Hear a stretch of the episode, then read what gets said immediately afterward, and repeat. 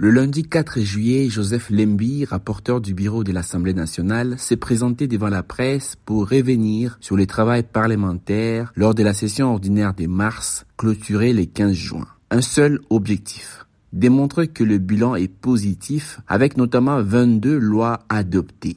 Mais qu'en est-il vraiment? Bonjour, je m'appelle Trésor Kibangula, je suis analyste et coordonnateur de recherche sur la politique à Ebouteli, Institut congolais de recherche sur la politique, la gouvernance et la violence. Vous écoutez le 19e épisode de la saison 2 des PONAGEC, capsule audio du groupe d'études sur le Congo, centre de recherche indépendant basé à l'université de New York et des Bouteli, son partenaire de recherche en RDC. Chaque semaine, ces podcasts donnent notre point de vue sur une question d'actualité en RDC. Nous sommes le vendredi 8 juillet 2022. Lorsque tout observateur avisé entend le bilan officiel enjolivé de la session ordinaire de mars 2022, il peut facilement percevoir beaucoup de non-dits. S'il y a eu 22 lois adoptées, ces textes concernent essentiellement des accords de prêts, de ratification des traités et des prorogations systématiques tous les 15 jours de l'état des sièges dans le Nord Kivu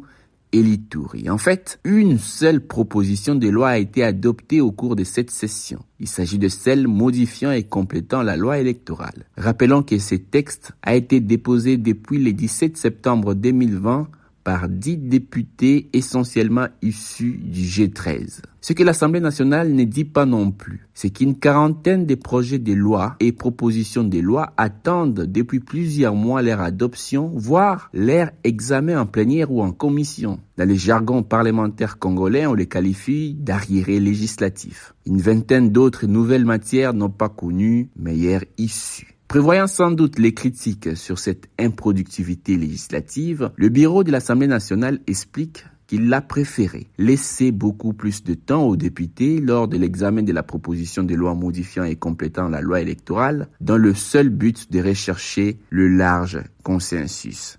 Ce serait la raison principale pour laquelle d'autres initiatives législatives n'ont pas évolué alors qu'elles nécessitent aussi la même diligence. C'est le cas par exemple du projet de loi portant modalité d'application de l'état d'urgence et de l'état des sièges, de la proposition de loi modifiant la loi de 2018 relative au statut des anciens présidents de la République élus et fixant les avantages accordés aux anciens chefs de corps constitués et de la proposition de loi portant dissolution du Conseil national de suivi de l'accord et du processus électoral SENSA.